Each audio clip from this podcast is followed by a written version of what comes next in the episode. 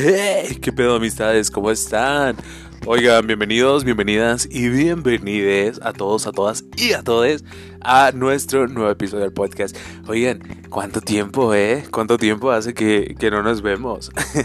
bueno, que no nos escuchamos, ¿no? Para los que están en Spotify, eh, saluditos a los que están en Apple Podcast, los que están en este, Amazon Music, Radio Republic y bueno, todas las plataformas digitales que nos permiten estar este día con ustedes. Oigan, los extrañé mucho, eh. Estoy muy feliz, estoy muy emocionado de poder estar otra vez con ustedes. Hombre, un abrazo. Venga, vamos a abrazarnos todos. Un abrazo fraternal y hermoso. Ha pasado muchísimo tiempo y es que han pasado muchas cosas, amigos. Mira, han pasado muchas cosas. No, hombre, si yo les contara, no, si yo les contara todo lo que ha pasado.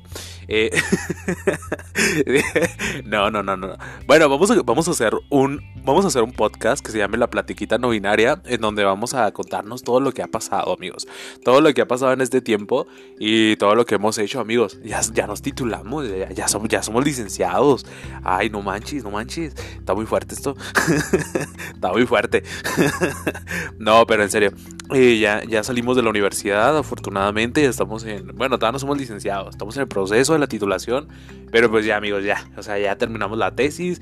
Ya terminamos las. La, las ¿Cómo se llama? La currícula de, de las materias. Ya ya tenemos un trabajo, amigos, ya tenemos un trabajo de lo que, de lo que estábamos estudiando, que por cierto les tengo noticias, ¿eh?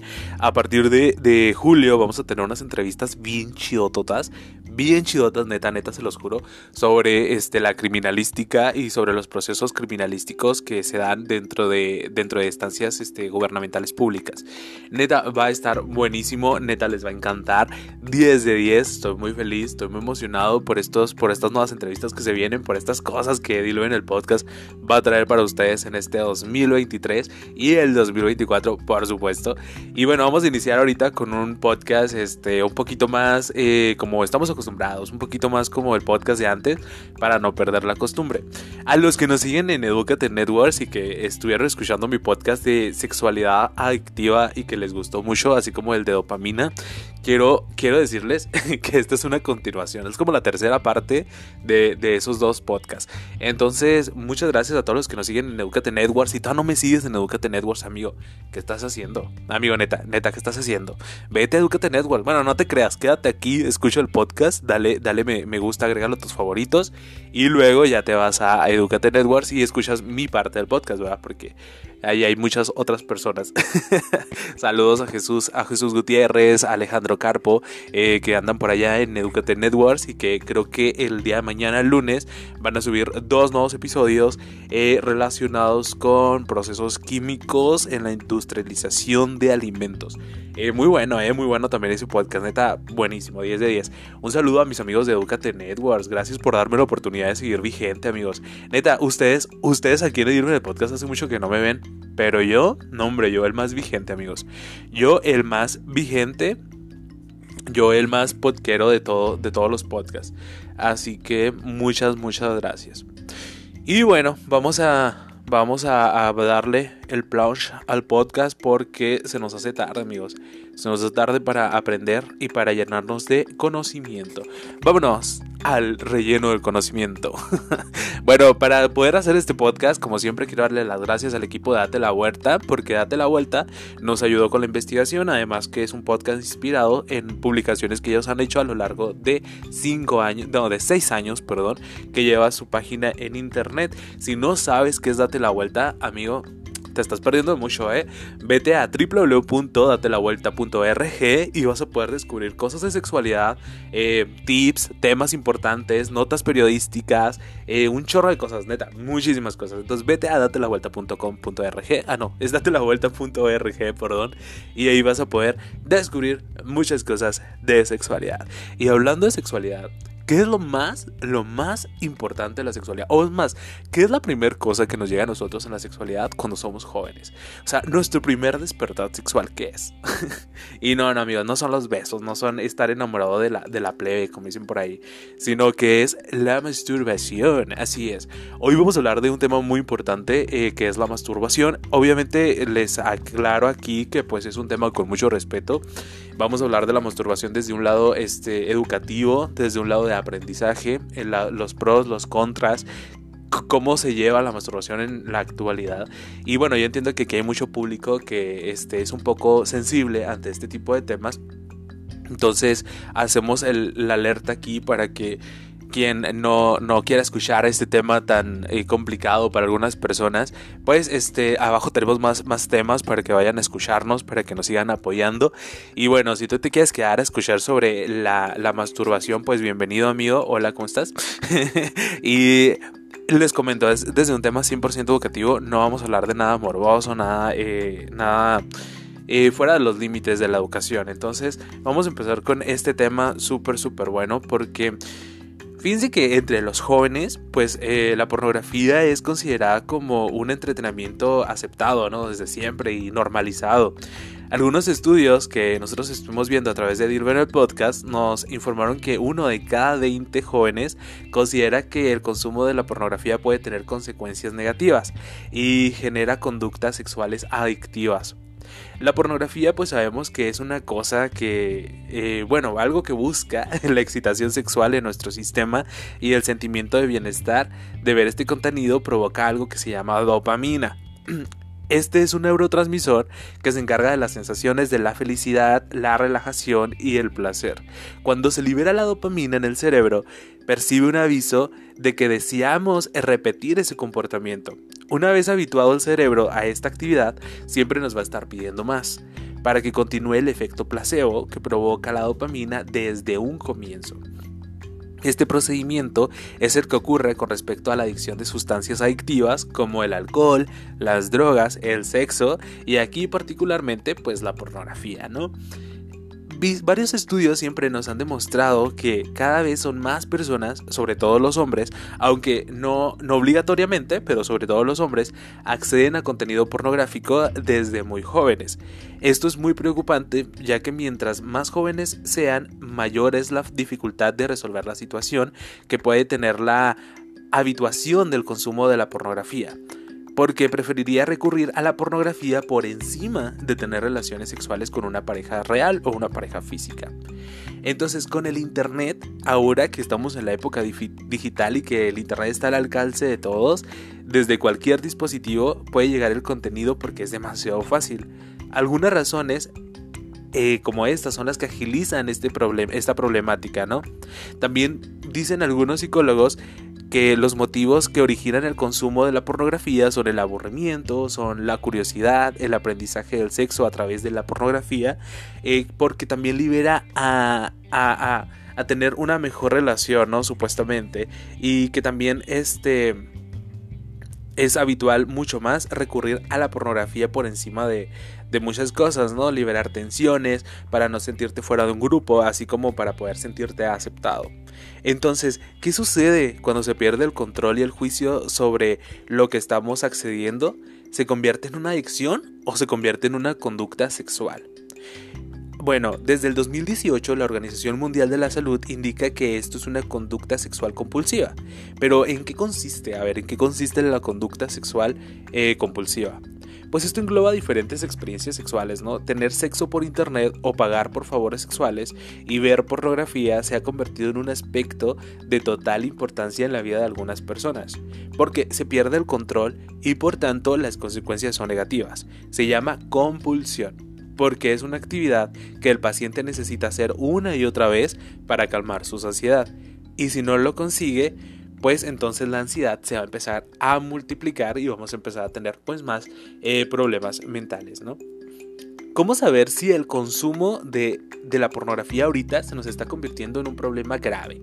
Pues miren, según la Organización Mundial de la Salud indica que hay algunos puntos que vamos a ver que son puntos claves para saber si de pronto la pornografía ya se está convirtiendo en un problema y entonces empezar a, a ver pues que tenemos que cambiar, ¿no? Estos hábitos. Uno de ellos es que no puedes dejar de ver la pornografía, ¿no?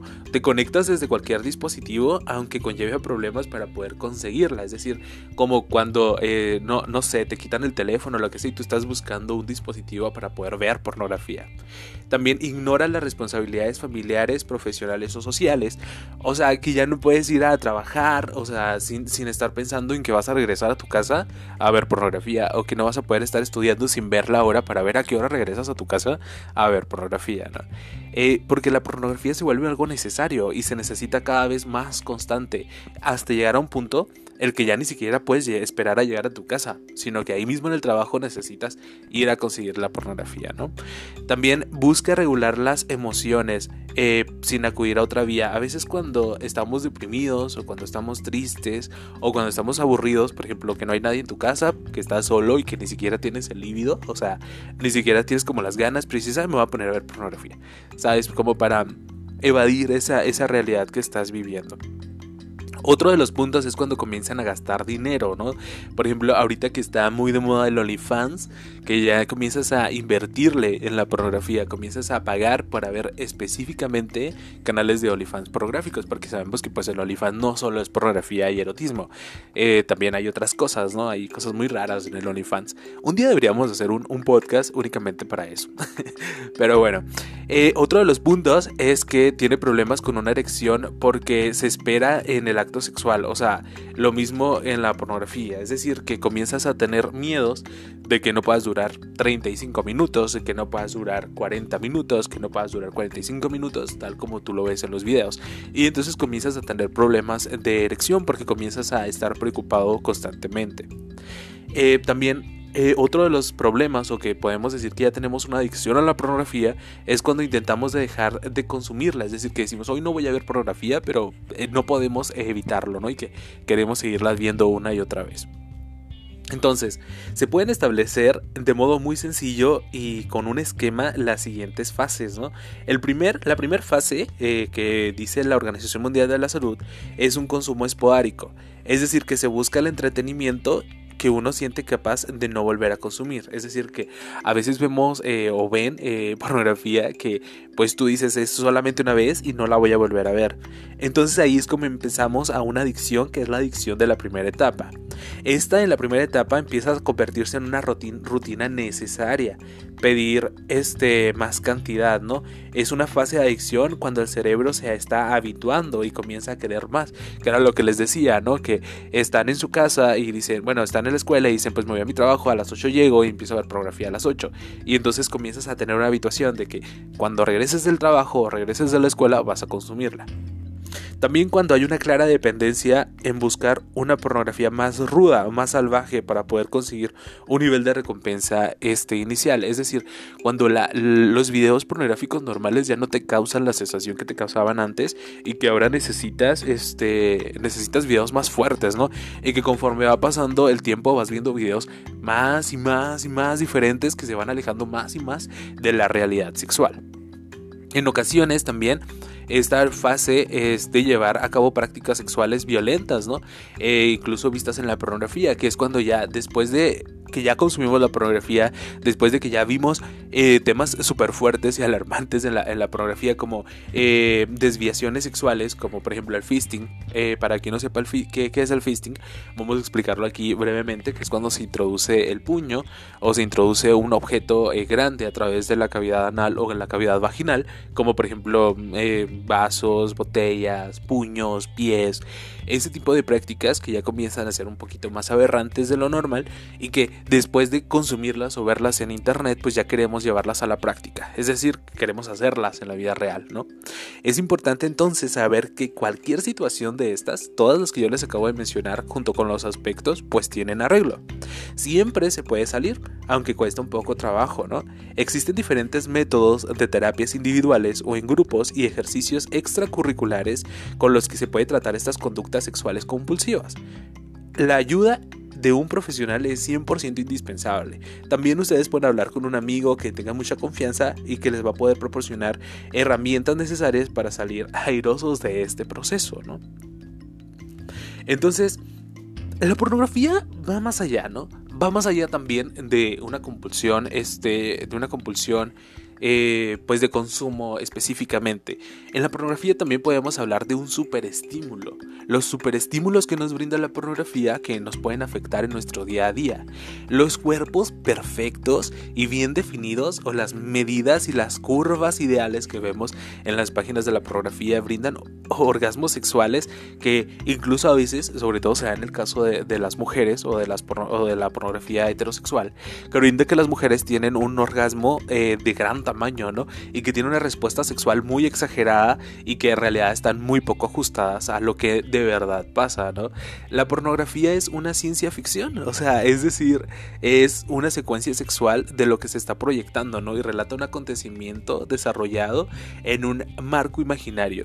Por lo tanto, la persona que consume la pornografía no está viendo algo real, esto siempre hay que dejarlo bien en claro, sino que está viendo una ciencia ficción del sexo, es decir, está viendo algo mucho más exagerado de lo que se van a encontrar en la vida real. Al mismo tiempo también la pornografía nos da una diversidad de contenido en el poder de la excitación que produce en el consumidor. La convierte también en un superestímulo y también llamados supernormales. El calor, el color, el color del miembro, perdón, el tamaño, los sonidos, todo, todo, todo va a importar cuando vemos un video en pornografía. Todos estos estímulos son cubiertos por investigadores en animales y por Nicholas Tigwan, que es un zoo eh, y que es padre de la etiología, un estudio científico del comportamiento animal. Eso es la zoología y el Premio Nobel de Medicina de 1973.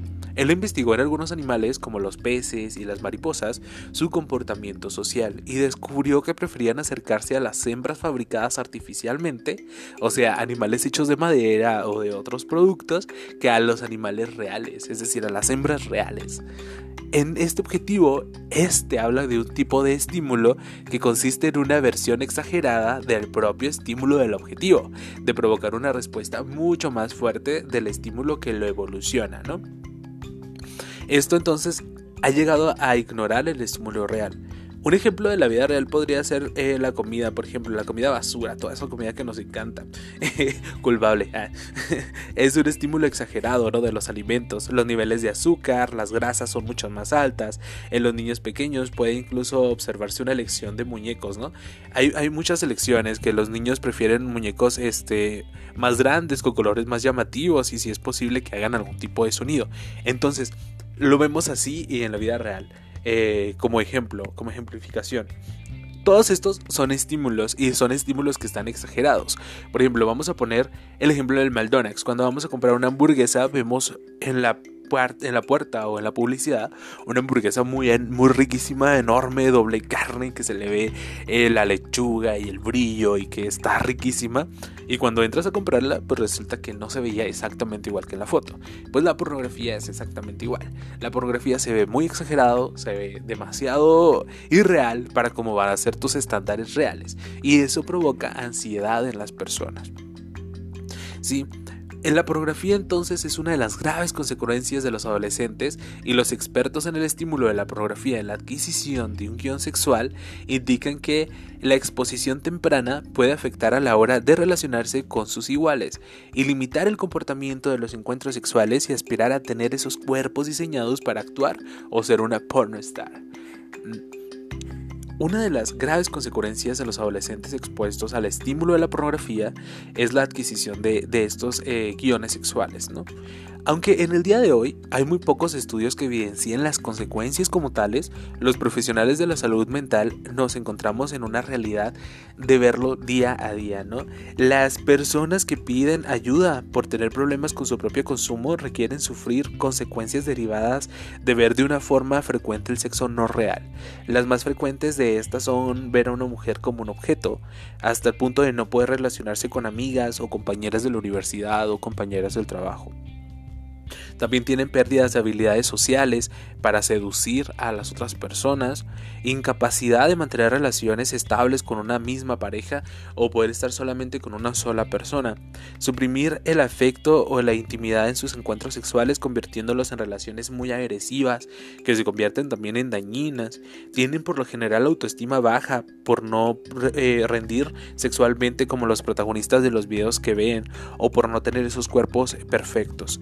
Eh, también tienen una menor satisfacción sexual en el acto, porque eh, lo idealizaron de una forma que no se está llevando a cabo. La consecuencia de mayor gravedad por la que más sufren los jóvenes es el desarrollo de la disfunción sexual, la más prevalente en la discusión que es la disfunción eréctil. Esta difusión se caracteriza por la incapacidad de mantener una erección en las relaciones sexuales seguida de altos grados de, frustración. Aunque hay muy pocos estudios que evidencien esta realidad, los psicólogos se encuentran con la mayor frecuencia, con este problema, perdón, una de las hipótesis que, que, discuten las siguientes.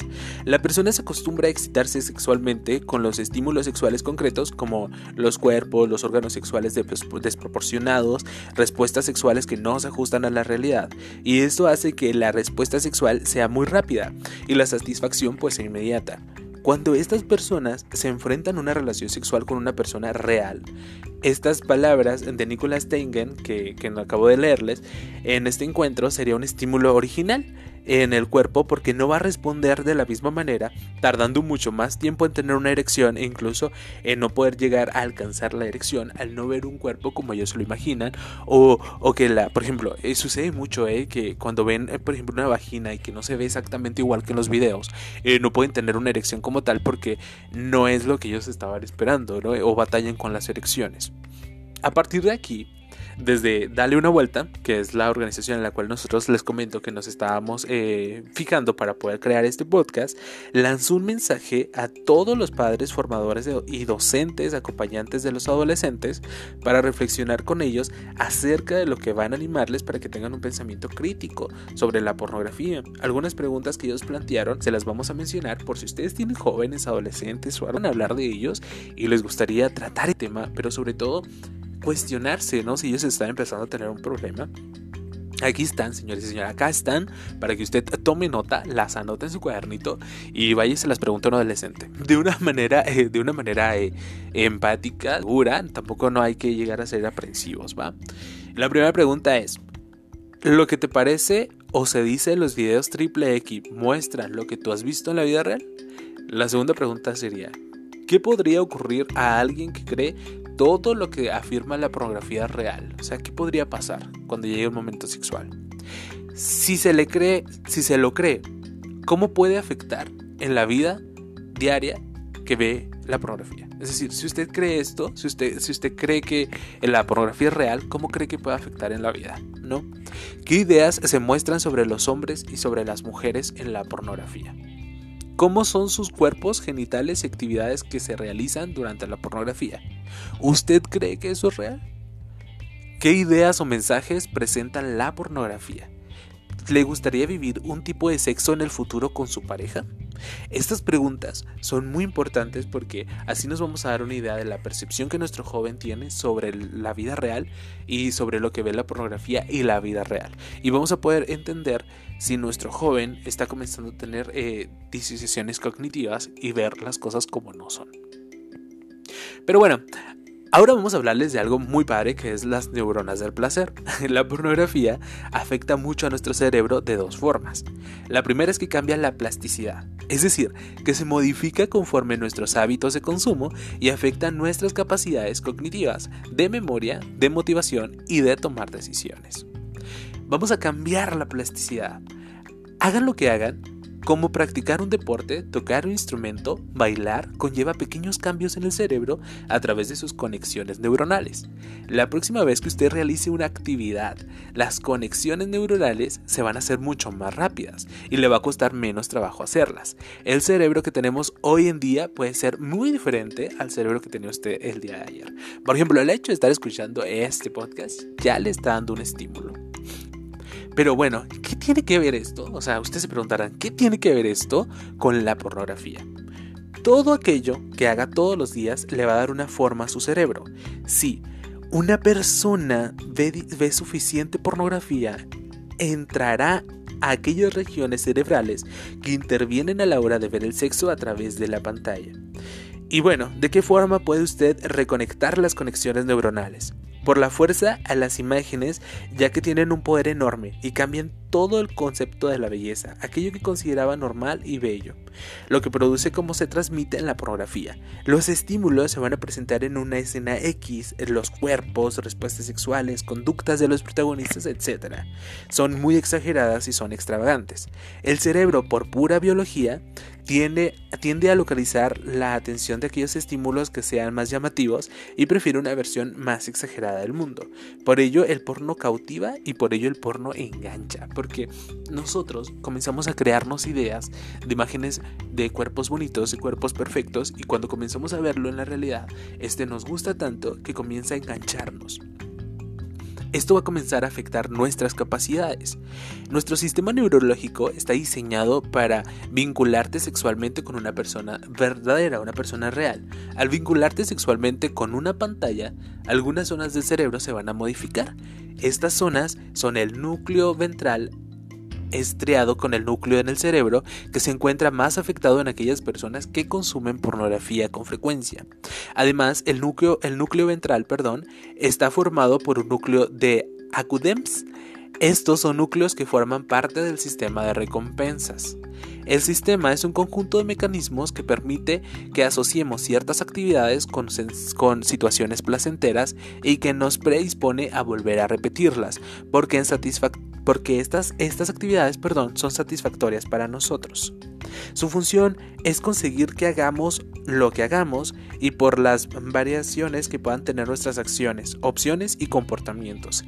Siempre vamos a tener la presencia de la brújula que aparta nuestra forma consciente de ciertas fuertes de motivación, en concreto el núcleo ventral, que es el encargado de regular la conducta motivada a través de la dopamina. Este, en este caso, lo que, pues lo que les intenté decir, lo que pasa es que aquí, aquí me distraen, ¿eh? aquí me distraen mucho. Pero bueno, eh, lo, que, lo que estamos hablando en, en este punto es que el núcleo ventral es el que nos da nuestras recompensas para ser placenteras y lo que nos va a originar que si queramos seguir viendo la pornografía porque nos está mostrando algo placentero y que no nos va a dar la opción de que cuando estemos con una pareja, con una pareja sexual, eh, como norfísica y que no se parezca a lo que nosotros ya tenemos en la mente, no lo, no lo aceptemos tan pronto y que sigamos mejor prefiriendo la pornografía al sexo real. La dopamina también es un neurotransmisor que provoca una sensación de placer y que se libera cuando se consume la pornografía, en general ante cualquier estímulo agradable. Esto hace que el cerebro responda a un cambio químico y que le envíe señales para repetir el comportamiento para entonces poder volver a tener esa dosis de placer. La mente de una persona se consume con frecuencia pornografía, tiene la necesidad de sentir una fuerte estimulación. Los niveles de dopamina que generaba al principio ya no se van a saciar, por lo que va a necesitar una más cantidad, o sea, cantidades más grandes para calmar esa hambre que va a sentir. Para ello buscará un material mucho más extremo en el contenido pornográfico. El cerebro es adicto a la pornografía, es adicto a muchas cosas por este nivel de la dopamina. Entonces el cerebro se puede volver adicto a la pornografía porque es similar a lo que la persona tiene dependencia a otro tipo de cosas, como ya lo habíamos mencionado antes, antes como el alcohol y las drogas. El núcleo encargado de la sensación del placer es el núcleo que se llama accumbens, que era el que les comentaba al principio. Esta mezcla de emociones agradables y de sensación de placer del que se encarga el núcleo pasa a la córtex eh, prefrontal, prefrontal perdón, en donde la información es integrada a la forma de motivación y que lleva a planear secuencias de acciones voluntarias que permiten acercarse al objetivo en este caso a consumir pornografía. También es uno de los lugares más relacionados con el aprendizaje, la conducta flexible y la toma de decisiones. El núcleo forma también parte de un circuito de recompensas cerebrales, teniendo una gran influencia a la hora de integrar aspectos cognitivos, motivacionales y motores, siendo uno de los principales núcleos que permite seleccionar actividades que son de función y recompensa, permitiendo y automatizando las tareas también interviene en el proceso de formar hábitos.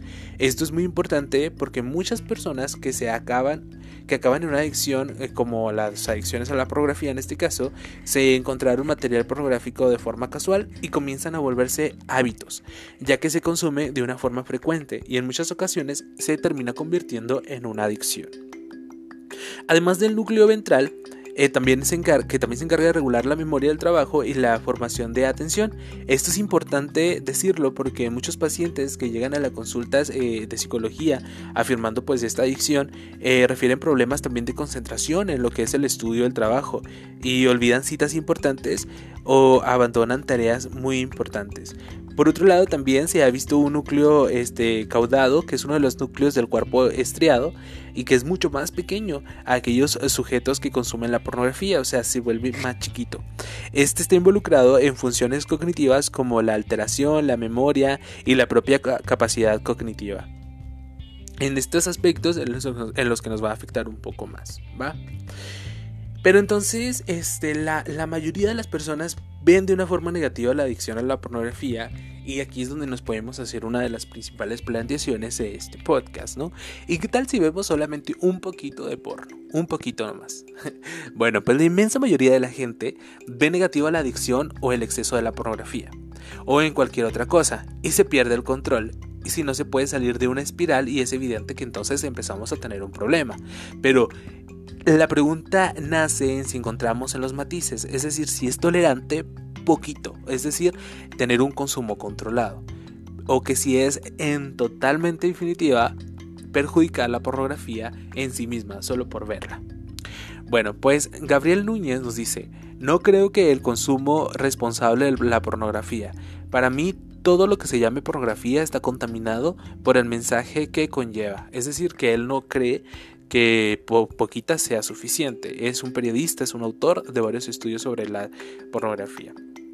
Lo esencial seguiría siendo entonces que la gente se pregunte qué está viendo, por qué lo está viendo y a partir de ahí entonces hacer unas reflexiones que le da una opción de ver repercusiones sobre lo que va a tener en su vida privada y en su vida pública. Darte la vuelta y preguntarte por qué es encontrar tus propias respuestas. Y no parece que el uso de la pornografía en sí misma le pueda dar los beneficios a la persona.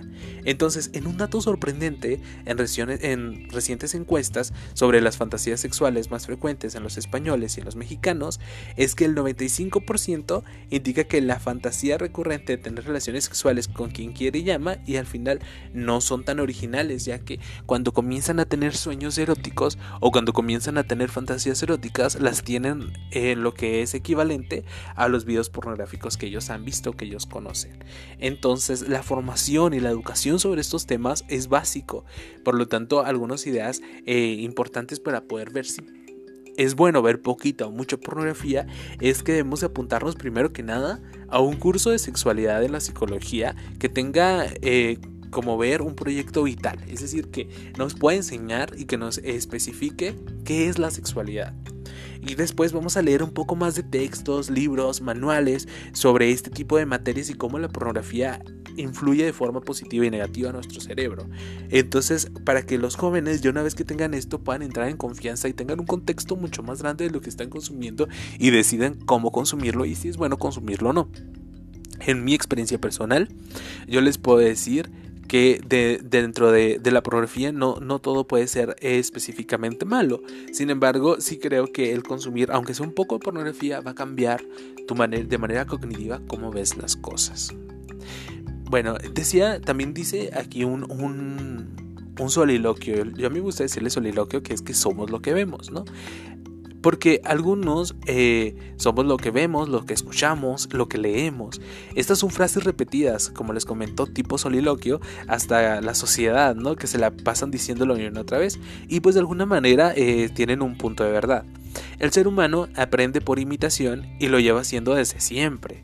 Este aprendizaje observacional nos ha permitido transmitir habilidades, lenguajes y aspectos culturales a nuestros iguales, con la finalidad de mejorar a nuestra especie.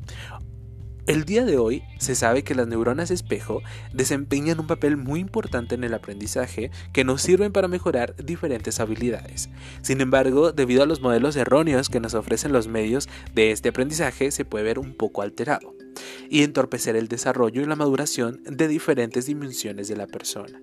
Un claro ejemplo de los modelos representados son en los videos pornográficos, ¿no? La visión asesgada sobre las relaciones, los estereotipos, los roles de géneros, la respuesta sexual y la falta de actividad en la intimidad por estos videos que nos muestran pueden interferir un poco en nuestro proceso de maduración sexual. Se ha visto mucho y según el New York Times dice que diferentes áreas cerebrales pueden verse afectadas por el visionato continuado por la pornografía, entre ellas los centros eh, cerebrales encargados de las neuronas espejos que se sitúan en la ínsula cerebral. De esta manera, estas conductas cerebrales se ven hipnotizadas ante el consumo repetido de la pornografía, utilizando mecanismos de imitación y empatía hacia este material, generando un aprendizaje erróneo de que se va a ir moldeando nuestros eh, circuitos cerebrales como nosotros lo hemos visto en diferentes estudios que se han realizado desde hace mucho, como por ejemplo uno realizado por este, los psicólogos Korn y Fisher del 2013, nos dice que el ser humano toma como referente el material que aparece en los medios y lo pone en práctica como lo ha visto o como lo ha observado. En concreto, el observar este material pornográfico con alto contenido agresivo puede derivar en la introducción de prácticas agresivas en el ámbito sexual. Observar también como un contenido desajustado de la realidad puede llevar a problemas en las relaciones sexuales. El sexo es un producto demasiado para nuestra cultura actual. Y por lo tanto los medios de comunicación nos inundan con un contenido sexual en los carteles publicitarios, en la televisión, en las revistas, con el fin de sentir todo tipo de emociones que nos influirán en la toma de nuestras decisiones para poder elegir un producto, para comprar un programa de televisión, para ver incluso mensajes que subrayan en la música actual. Esto que influye mucho, por ejemplo, en lo que son las aplicaciones como Instagram, como Facebook, y en donde necesitamos y queremos ver estos estímulos de cuerpos bonitos y que incluso ver estos cuerpos perfectos son lo que a veces nos hacen entrar a las aplicaciones o querer tener las, las aplicaciones. Ahora nosotros vemos el sexo en todos lados, ¿no? Y lo vemos de una forma pornográfica, eh, no 100%, pero sí que tiene adituamientos, ¿no? Como en los videojuegos, el sexismo, la pornografía está dentro de estos mismos. El uso excesivo a veces de videojuegos aumenta la posibilidad de hacerse adicto a la pornografía. Esto es porque tiene una correlación con los videojuegos y el contenido sexual para adultos que se debe a ambas fuentes de estímulos, principalmente a las visuales y a las auditivas, y afectan y afectan al mismo centro de placer del cerebro, específicamente al estriado ventral, que era el que les mencionaba al principio que ayuda a provocar las buenas sensaciones que se tienen cuando se hace algo bueno. Pues la pornografía y los videojuegos son actividades que se pueden hacer al mismo en el mismo entorno solo con una habitación y con internet y ambas son fuertes de sensación y de satisfacción inmediata y de escapismo de una realidad. Sí, entonces hay muchos estudios como el Dr. Philip que en el 2012 dio un estudio publicitario en un libro que se llama Ocaso de los hombres y este habla acerca de los jóvenes que concluyeron con el abuso de la pornografía y de los videojuegos, y que habrían sido los mayores causantes de sus fracasos escolares y universitarios, así como de, los, eh, de las catástrofes en sus relaciones interpersonales. ¿no? También la pornografía tiene sus lados muy malos como la, la hipersexualización perdón, y la discriminación de la mujer. De la misma forma que la pornografía no solamente afecta a quien la consume, también afecta a una sociedad que promueve la cultura de la vejación a la mujer y que daña las relaciones de las personas y las deshumaniza en el sexo y las vuelve forma de importancia, ¿no? Con otros videojuegos, cosas así que son muy parecidas.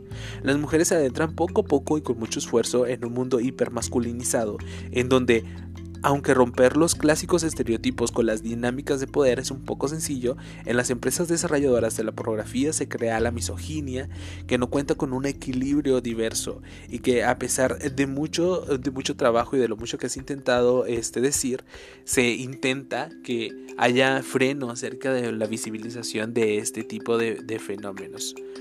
Pero bueno, ha pasado muchos, muchas variables dentro de las conductas sexuales y que son los productos de, los mismos, ¿no? Y que hay un camino hacia la, insatisfacción. Al final de todo vamos a hablar que un exceso de, pornografía o el consumo de la pornografía nos puede llevar a un camino hacia la insatisfacción.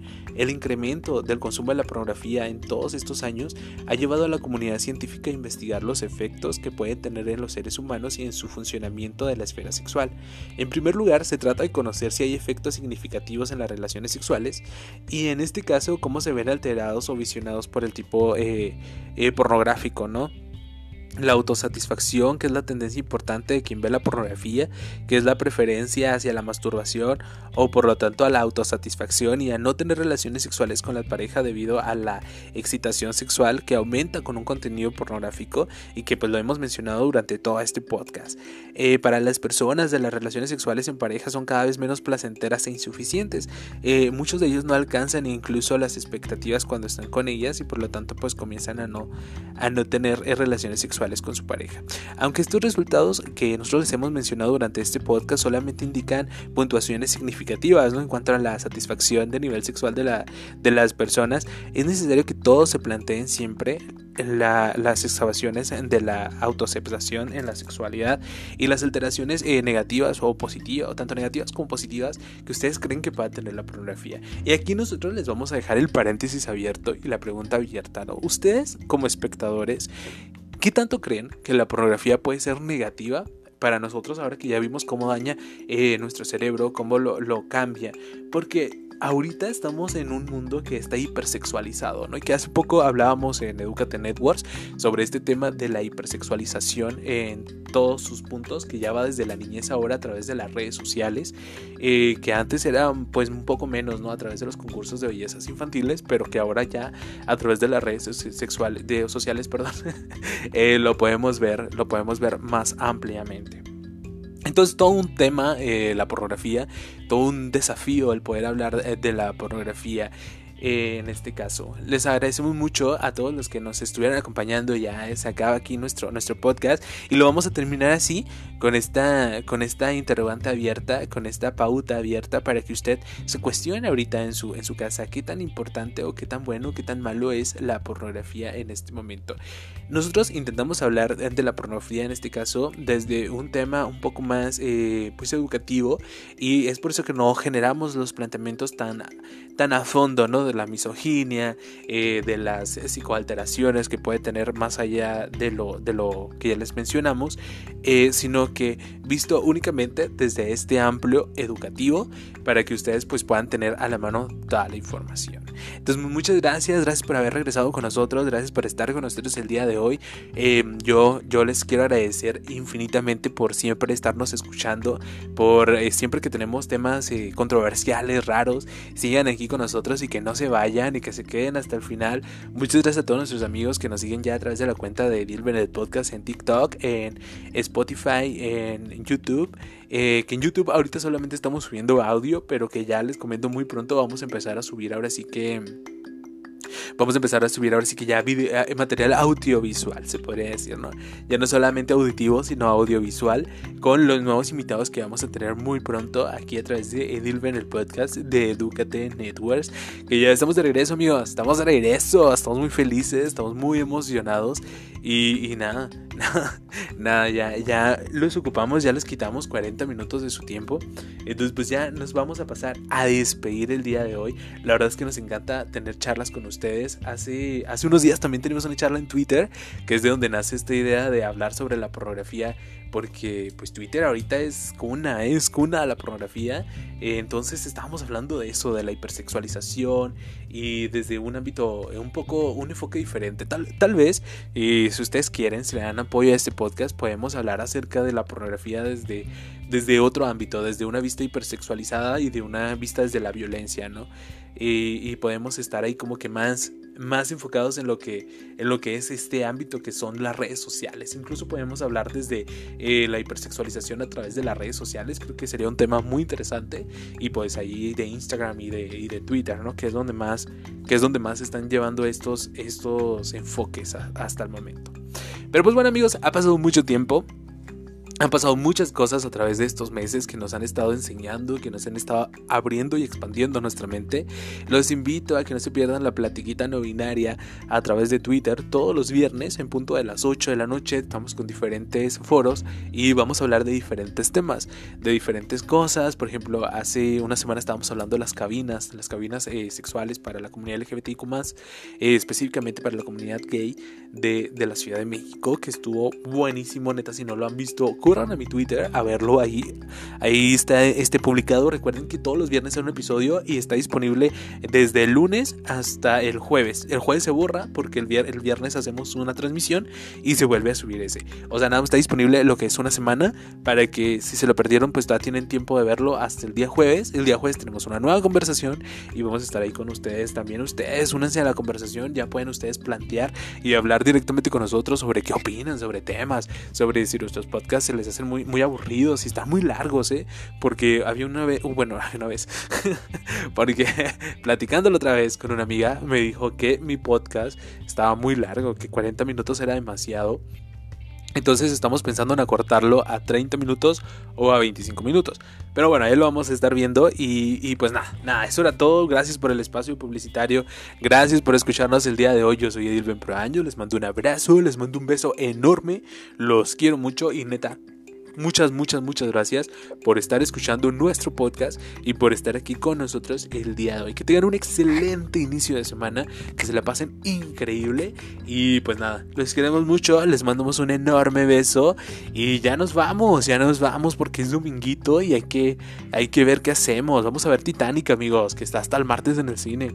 Venga, que tengan un bonito fin de semana. Chao, les quiero mucho. Bye bye.